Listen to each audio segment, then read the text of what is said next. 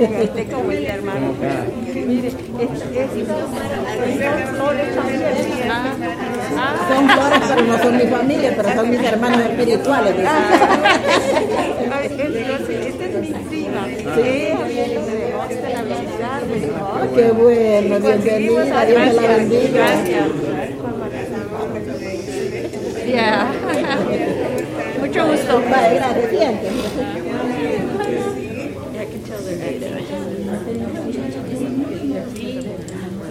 Así es que así.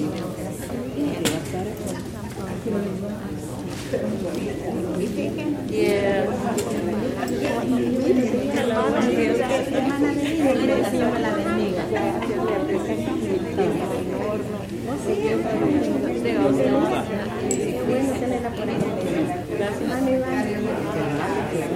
Hermana, ¿cómo estás? Hermano, Dios le bendiga. ¿Cómo están? Bien. Gracias a Dios no, ella no se había enfermado. Vaya, gracias a Dios. Buenos días. Buenos días. Igualmente. Tan amable.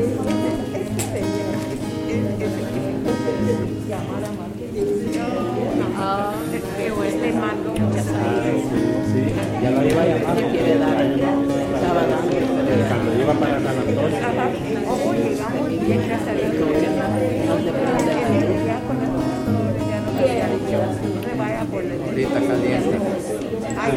No, ahorita va a El, calentar. el domingo, el Ahorita va a domingo, calentar. hermano, el domingo en la predicación, a mediados de la predicación, se fue por completo. ¿Qué pasó? Oh, ah. Él lo quitó. El viaje. La mandé, a lo caliente. Estaba bien emo- emocionante la predicación.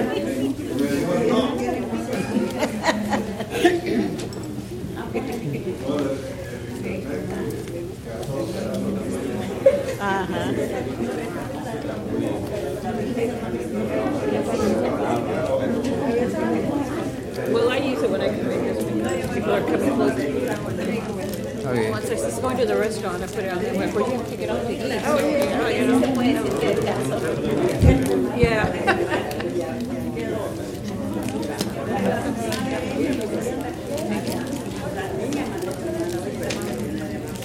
So after this service. They have enough. This is their I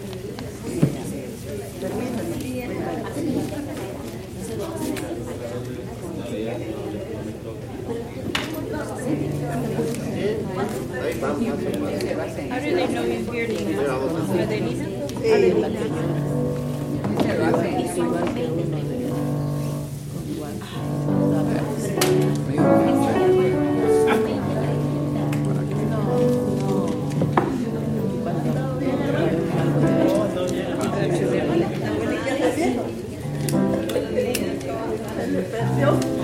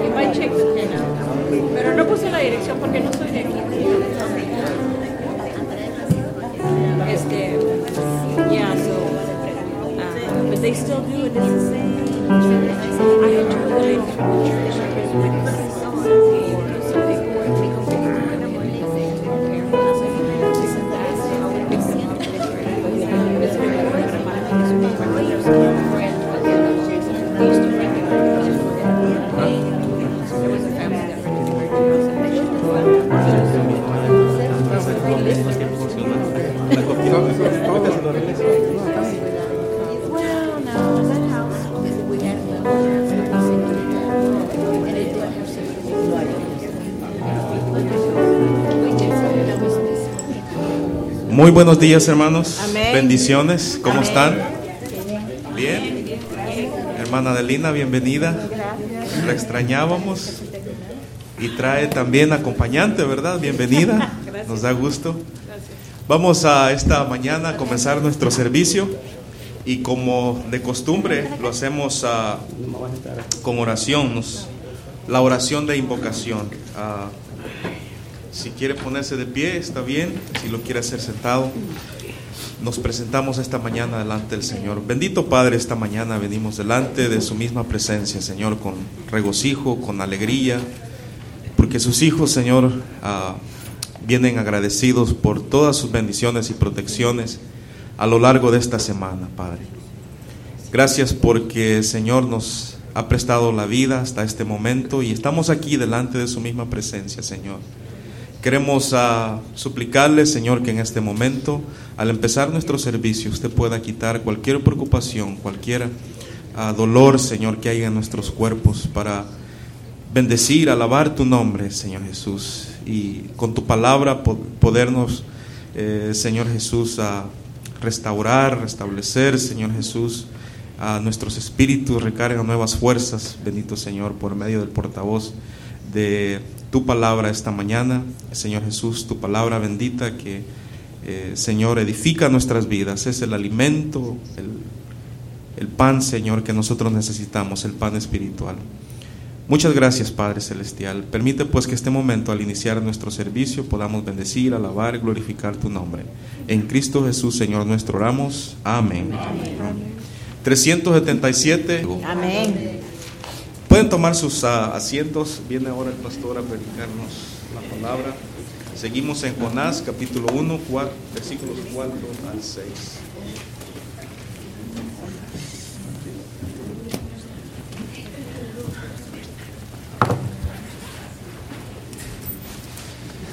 y 94 años.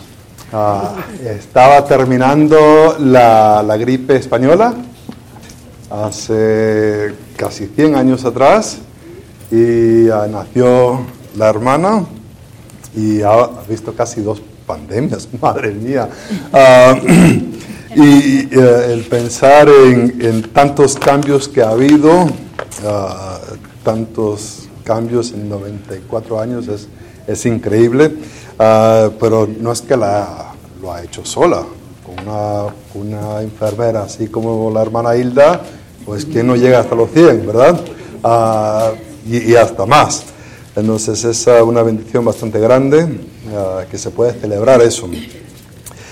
Estamos en Jonás, Jonás capítulo 1 y estaremos leyendo del versículo 4 hasta el versículo 6. Jonás capítulo 1 del 4 hasta el 6. Si podéis poneros de pie para la lectura de la palabra de Dios, dice la palabra de Dios. Pero Jehová hizo levantar un gran viento en el mar, y hubo en el mar una tempestad tan grande que se pensó que se partiría la nave, y los marineros tuvieron miedo, y cada uno clamaba a su Dios, y echaron al mar los enseres que habían en la nave para descargarla de ellos. Pero Jonás había bajado al interior de la nave y se había echado a dormir. Y el patrón de la nave se le acercó y le dijo, ¿qué tienes, dormilón? Levántate y clama a tu Dios. Quizás Él tendrá compasión de nosotros y no perezcamos. Oremos. Padre Santo, gracias por tu palabra. Gracias que el clamar a ti en fe ah, es lo que nos salva para que no podamos perecer. Te pido, Padre Santo, que podamos entender tu compasión de este texto. En el nombre de Cristo lo pido. Amén. Podéis sentaros. Ah, en la narración de la vida de David, el rey David de Israel, ah, vemos una historia de su hijo Absalón. Absalón quería el, el trono. Estaba puesto para eh, tomar el trono, pero había hecho algunas cosas en su vida que lo descualificaba. Ya no iba a quedar él como, como rey. David estaba buscando a otro, pero es que él lo quería, lo quería tanto, que él se puso en el camino que va a Jerusalén, se puso en el camino, en la encrucijada, donde iba a ir las personas a, hacer sus peticiones al rey, se puso ahí literalmente para poder escuchar de ellos sus problemas y ayudarles. Y en eso de que estaba escuchando y queriendo ayudar a, las personas, también estaba diciéndole a las personas que el rey en verdad no le importaba lo que estaba ocurriendo con ellos, pero que él sí les iba a prestar ayuda. En cierta manera, Absalón llegaba a ser, como hijo del rey, un representante del rey mismo. Y, cuando él hablaba, las personas escuchaban y en verdad la opinión del rey cambiaba. De que el rey en verdad no le importaba, el rey en verdad no tenía compasión, porque había un hijo del rey diciendo que el rey no le importaba. E, Es, es interesante porque a veces ah, esa situación ocurre no entre un hijo y un rey, pero entre el Dios soberano y nosotros sus representativos, ¿verdad? Lo que a veces comunicamos a las personas es que Dios es un Dios que no tiene compasión, que no es misericordioso. Ahora, lo que hemos visto la semana pasada es una introducción de quién era Dios. La verdad que introduce a Dios, pero dice que la palabra de Jehová y no dice más. Y, y en cierta manera uno tiene que tratar de averiguar qué, qué Dios está refiriendo. Y en esto de que estamos queriendo estudiar qué, qué Dios se está refiriendo, la tentación es a lo mejor de ir a un catequismo favorito o de ir a un libro teológico favorito y mirar qué es lo que define ahí Dios. Pero antes de ir a eso, deberíamos dejar que el texto de Jonás nos define quién es Dios. Y en una narración no nos va a decir Dios es ta, ta, ta, ta, ta, ta, ta, sino que lo va a describir por medio de sus acciones. Y en sus acciones hemos visto que Dios habla. Eh, habló a Jonás y le dijo, y eso representa una, una habilidad intelectual. Ah, vemos ah, vemos a unas personas que pueden comunicarse el uno con el otro. Ya cuando la persona está en la, la cama y, y no comunica con nadie, implica algo ahí, ¿verdad? Ya, que está pasando. Dios puede comunicar con Jonás, puede distinguir en la moralidad, se da cuenta de que eh, Nínive es una gran ciudad y su maldad ha subido, puede distinguir entre lo bueno y lo malo. Y- y conoce geografía, Ah, sabe que Nínive quede por acá y, y también puede distinguir entre cosas que son grandes y chicos porque dice que la ciudad es una ciudad muy muy grande. Por tanto, lo que podemos discernir aquí, que Dios es una persona que puede comunicar, que puede juzgar entre cosas moralmente y también sabe orientaciones. Vamos a ver muchas más cosas acerca de este Dios, lo vamos a ver por medio de sus acciones, pero ya empezamos a tener una idea. Ahora, lo que también vemos es el hombre. El hombre lo vamos a dejar que el texto nos define cómo, son, cómo somos los hombres. Y los hombres, la verdad que somos un poco egoístas. Tenemos una falta de compasión. E- En vez de, de ir y decir y pregonar y decirles, mira, tu maldad se ha ido delante de Dios, pues ah, la tendencia es de salir corriendo. Y, y- y, por ejemplo, la ciudad de Nínive es una ciudad malvada. Hay una cierta tendencia de ser necio.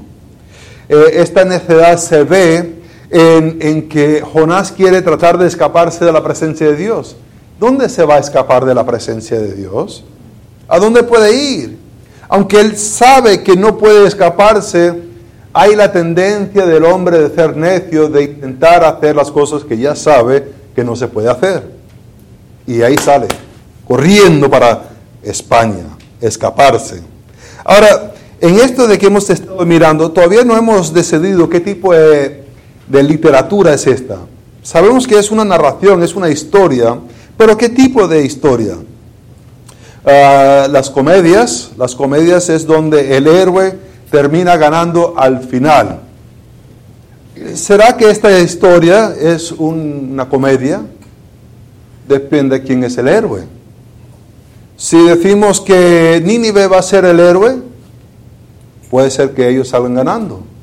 Si decimos que Jonás es el héroe, pues como termina la historia, bueno, vamos a dejarlo, todavía no hemos llegado al final para estar hablando de esas cosas. Pero puede ser que sea una tragedia, Una tragedia es donde el héroe termina muerto, termina perdiéndolo todo al final. Y de momento vemos que, eh, si decimos que es Jonás el héroe, el, el héroe sale corriendo, parece que está alcanzando lo que él quiere, pero si el héroe es Dios, el héroe tiene el profeta, su, su mensajero, corriendo. Parece cierta tragedia desde el punto de vista si Dios es el héroe de la historia. Todavía no estamos decidiendo, estamos mirando la historia y tratando de decir qué tipo de historia es esta en cual nos encontramos. Ahora, en mirar esto, vemos que ah, va- voy a, hacer unas observaciones del texto. Y la verdad que estas observaciones del texto ah, no son puntos que digamos son lógicos, sino solamente son observaciones. Usualmente los sermones míos tienen tres puntos y ahí en los tres puntos terminamos usualmente como unos tres minutos, cuatro minutos más tarde. Ah, hoy tengo ocho puntos, entonces ah, el- más o menos el doble. Ya hablé con el hermano Argueta, dice que puedo tomar su tiempo en la escuela dominical, que ustedes no necesitan comerse nada, entonces no, no se preocupen. Ah, no, mentira, aquí vamos a terminar rápido. Algunos puntos son más cortos que los otros. Eh, eh, eh, mirando esto, el versículo 4 dice que eh, eh, el versículo 4 empieza de una manera muy curiosa en, en el hebreo, porque usualmente eh, la forma que construyen sus oraciones es que empieza con el verbo, el sujeto y después el resto de la oración. Eh, En castellano, cuando se empieza a hablar, usualmente dice eh, Daniel corrió a la casa, sujeto, verbo y el resto de la oración. Ah, usualmente no decimos corrió Daniel a la casa, suena extraño. Se dice en obras poéticas, pero así de andar hablando todo el tiempo con el verbo primero, el sujeto y después el resto, no, no se suele hacer.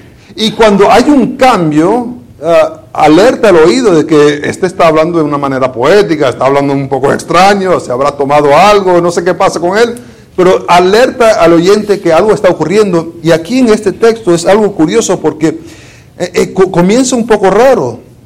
Pone a Dios al comienzo en vez del verbo, que pone un enfoque de que Dios va a hacer algo. Ahora, termina el versículo 3 con Jehová y después empieza el versículo 4 con Jehová. Termina el versículo 3 con ah, Jonás tratando de escaparse de, de- de Dios. Y después empieza el versículo 4 con Dios. ¿Qué va a hacer Dios con su profeta que se está huyendo de él, de su presencia? En cierta manera, Dios se ha establecido como el soberano en este texto. El soberano que tiene autoridad para enviar a alguien, el soberano que tiene la autoridad de enviarlo a una ciudad y decir, habéis hecho mal. Ninguno de nosotros a lo mejor hemos hecho eso. Mira, fulanito, ve allá al Salvador y decirle que, que habéis pecado contra mí. ¿Y, tú quién eres? Para decirle eso. Entonces, Dios se ha establecido como un soberano por encima, por encima de Nínive. Pero el profeta se ha ido. ¿Qué va a hacer? Pues Jehová hizo levantar un gran viento en el mar. Esa palabra levantar eh, es una palabra que, significa que, tiró, que tiró con fuerza. Se encuentra en 1 Samuel ah, capítulo 18, versículo 11, y es cuando ah, eh, está Saúl y el rey Saúl está ahí comiendo y está David, y se acuerdan que se, enfadó Saúl y agarró una lanza y se lo tiró a, David, y David lo esquivó.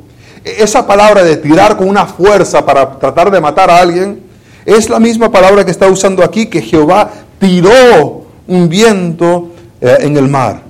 Y, y hubo en el mar una tempestad grande que pensó que se partiría la nave. La nave en sí está pensando que se va a partir. Es curioso porque le está dando como sentimientos, como la habilidad al barco mismo a pensar. Y el barco está subiendo y bajando, subiendo y bajando, ola tras ola, el viento lo está tirando. Y es como que el barco mismo dice, esto no es bueno, esto está fatal. Si algo no cambia, aquí voy a ser destruido. El barco mismo está como pensando estas cosas. Ahora, en mirar a esto, la primera observación, la primera observación que vemos es que el viento escucha a Dios, pero el profeta de Dios no. El viento escucha a Dios, pero el profeta de Dios no. Ve- vemos aquí que Dios había comisionado, había dicho a Jonás el ir, pero Jonás ha rechazado escuchar la palabra de Dios. Dios es espíritu, no tiene, no tiene brazos para tirar, tampoco no tiene eh, cuerdas vocales para hablar.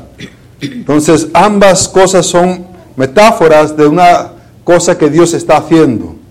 Y, y en ambos casos el viento obedece a Dios, pero el profeta de Dios no escucha a Dios.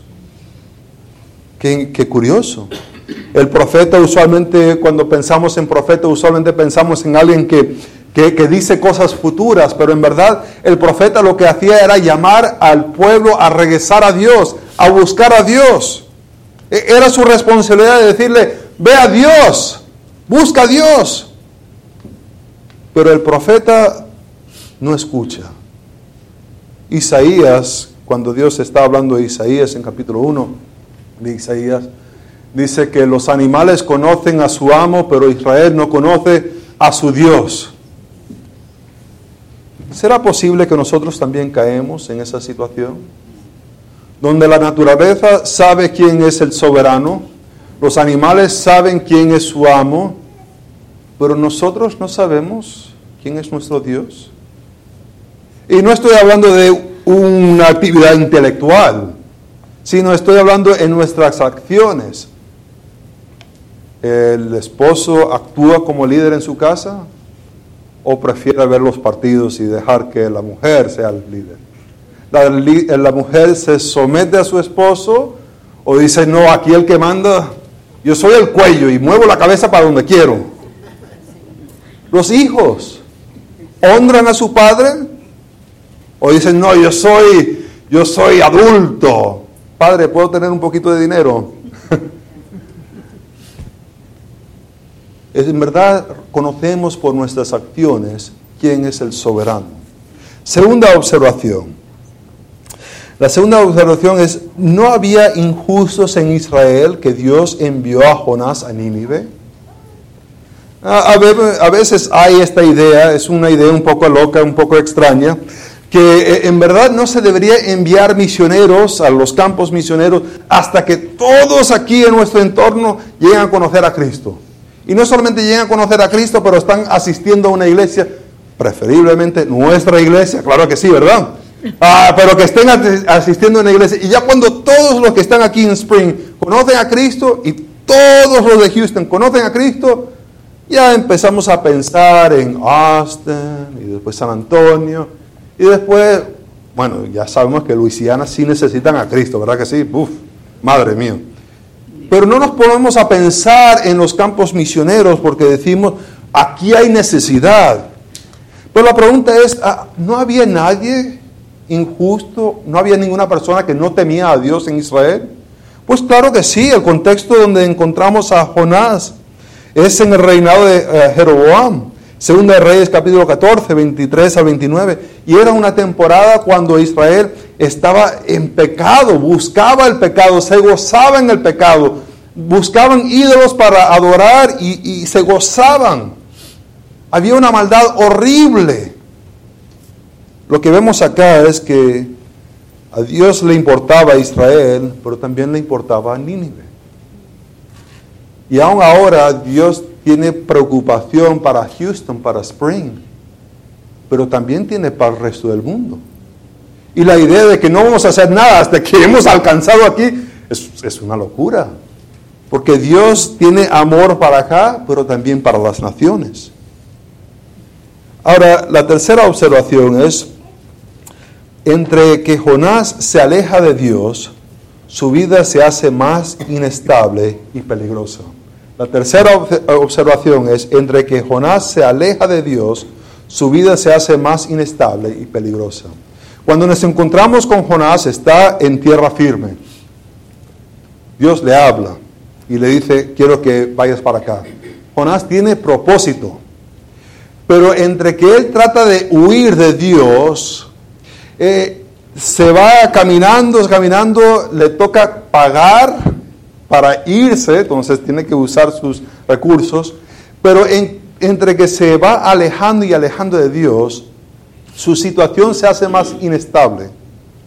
Está en un barco, madre mía, eh, ¿qué más inestable puedes estar? El, mar se mueve, la, tierra usualmente no se mueve, pero el mar se mueve y con una tormenta se mueve más. Y es más, hay peligro.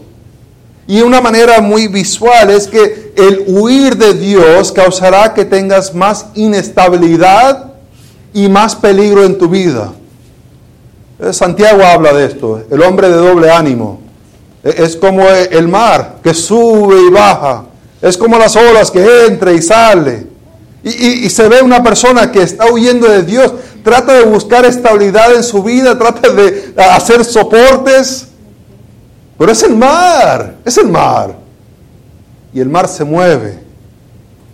Y, lo mueve y lo empuja.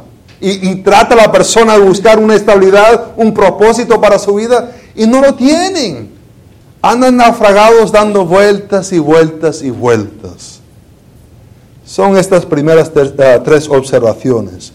Vemos ahora en el versículo 5. Dice, y los marineros tuvieron miedo. Y cada uno clamaba a su Dios. Esta palabra de que tuvieron miedo eh, es una palabra que ocurre en varios otros textos.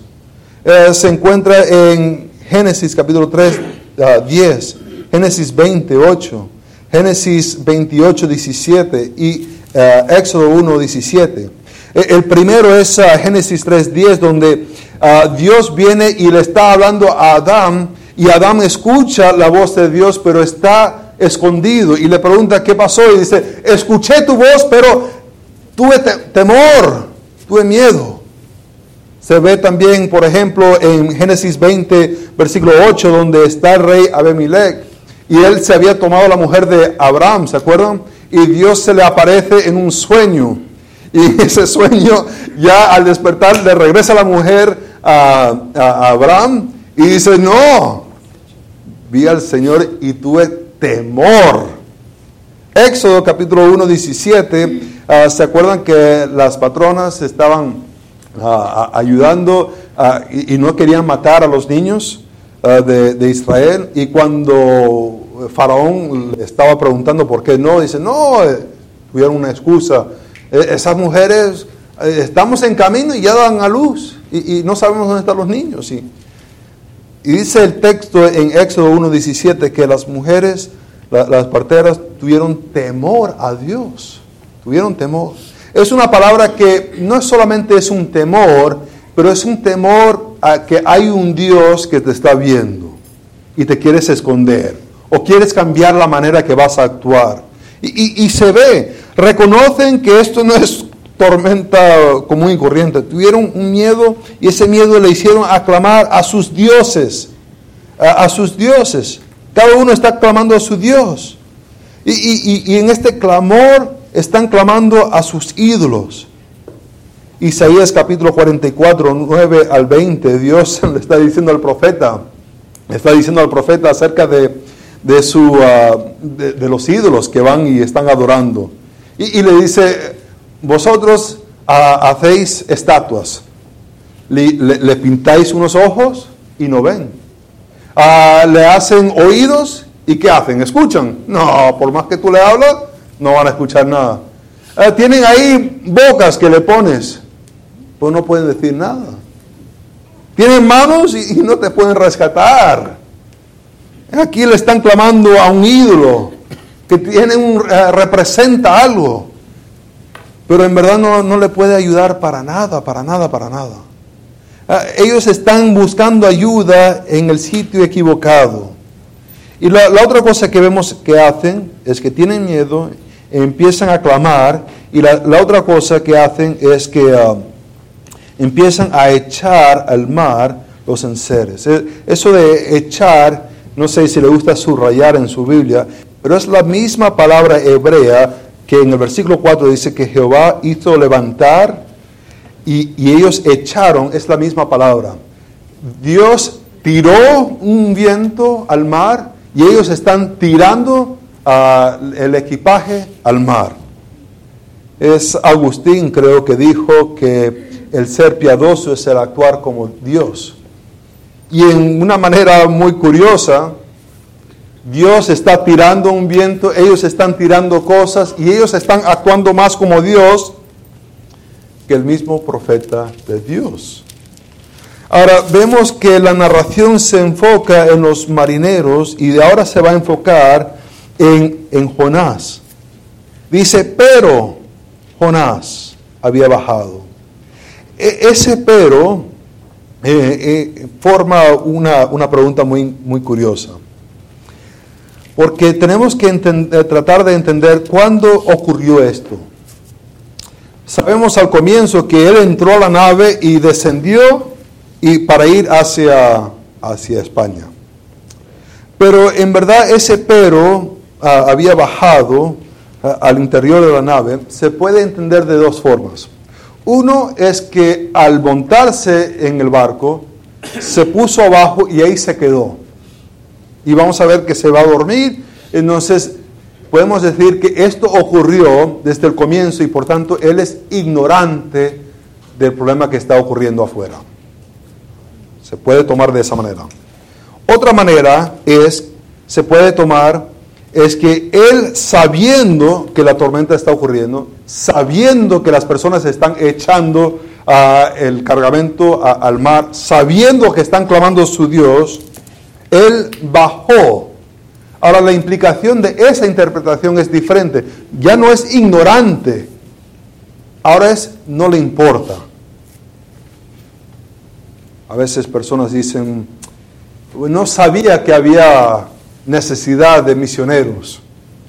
Yo pensaba que el resto del mundo era así, como aquí, que hay iglesias por todas partes. Y algunos a lo mejor se tapan los ojos y son ignorantes. Y dicen, sí, sí, sí, sí, sí, por todo el mundo hay montones y montones de iglesias. Pero creo que lo que pasa muchas veces es que no nos importa. Sabemos que hay necesidad, pero estamos muy cómodos aquí. ¿Qué hace Jonás? Dice, pero Jonás había bajado al interior de la nave y se había echado a dormir.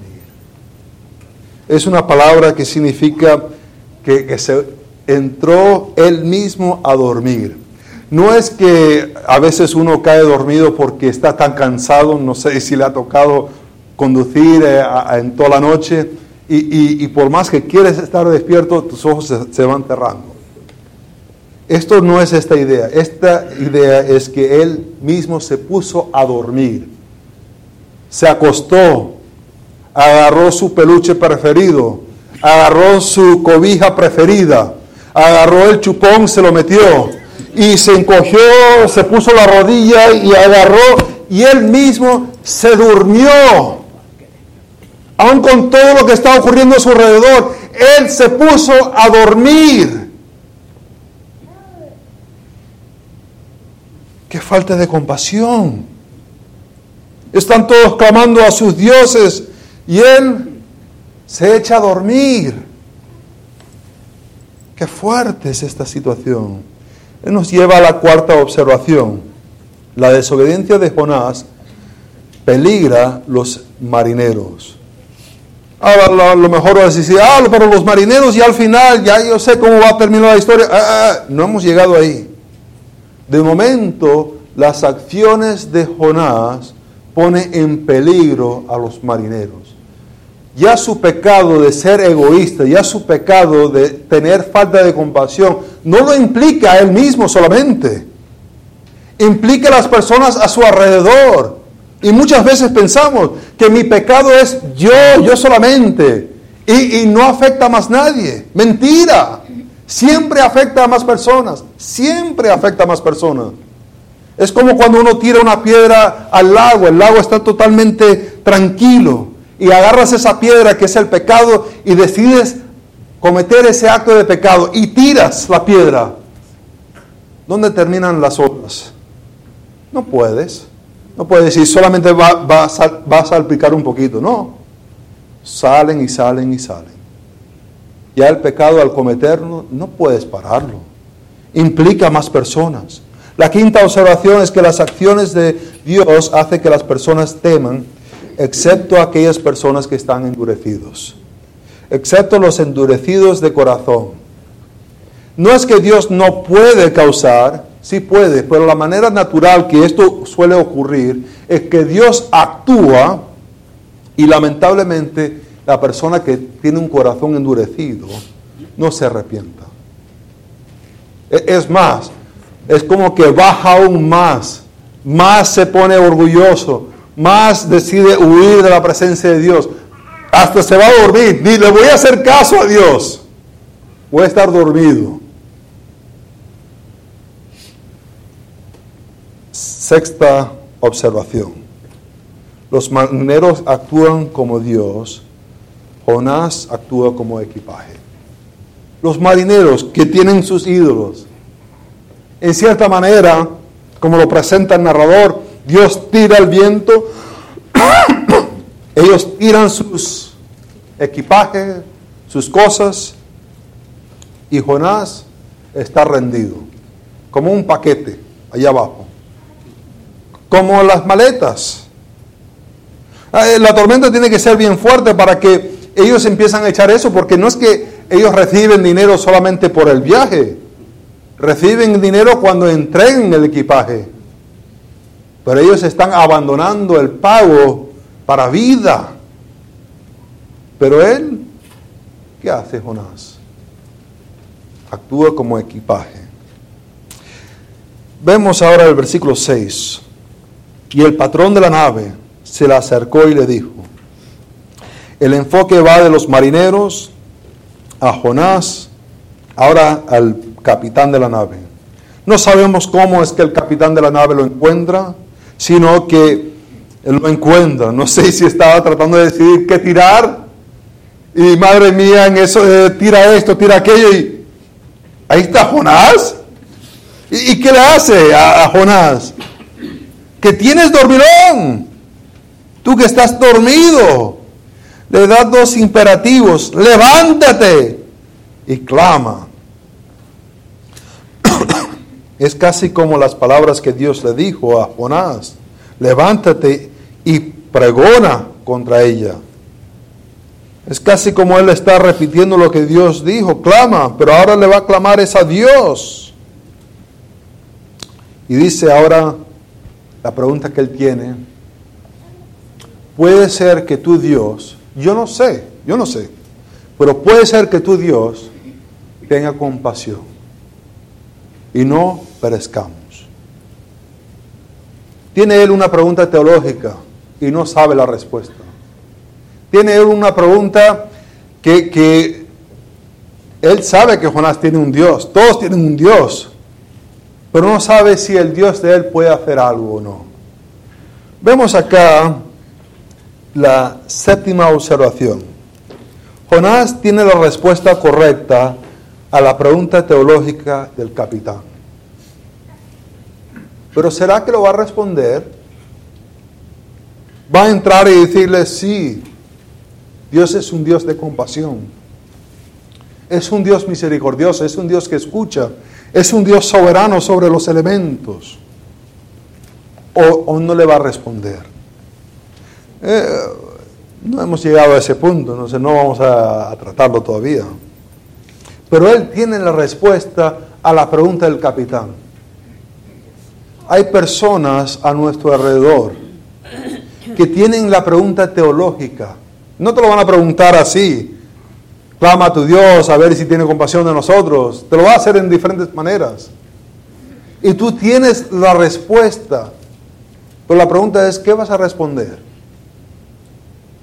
¿Vas a responder acerca de la misericordia, el amor de Dios? ¿O irás a decir algo que escuchaste en un programa de televisión o una novela o algo que leíste en el periódico? Él tiene la respuesta. ¿Qué va a hacer? La última observación es más una pregunta. ¿Por qué envió Dios la tormenta? ¿Por qué envió Dios la tormenta? La respuesta a esa pregunta no hemos llegado todavía a su respuesta. Va a ser un par de domingos más. Y puede ser que tú te encuentras en tu tiempo, en tu vida, donde estás pasando una tormenta, pero en el desarrollo de la narración todavía no tienes la respuesta por qué estás pasando por esa tormenta. Tenemos una tormenta, pero no tenemos todavía la razón por la tormenta. Pensamos que entendemos la razón de la tormenta, pero todavía no sabemos qué propósito va a servir esta tormenta. Todavía no lo sabemos. Y puede ser que tú estás experimentando una tormenta en tu vida. Estás pasando una dificultad y no entiendes por qué está ocurriendo. Y a lo mejor estás tú en la narración de tu vida donde Dios todavía no te va a decir. Falta unos capítulos más antes que te va a decir la respuesta. Y a lo mejor puede ser que nunca te enteras por qué ocurrió la tormenta en tu vida hasta que estés en la presencia del Señor.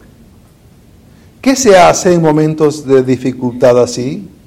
Cuando estás en la tormenta, pero no entiendes por qué estás en la tormenta, pues vale la pena llamar a Dios, clamar a Dios, poner tu mirada en Dios. E-, es la única esperanza en una tormenta. El, barco, el barco no te va a salvar. El barco piensa que se va a destruir los que están alrededor tuyo no te van a ayudar.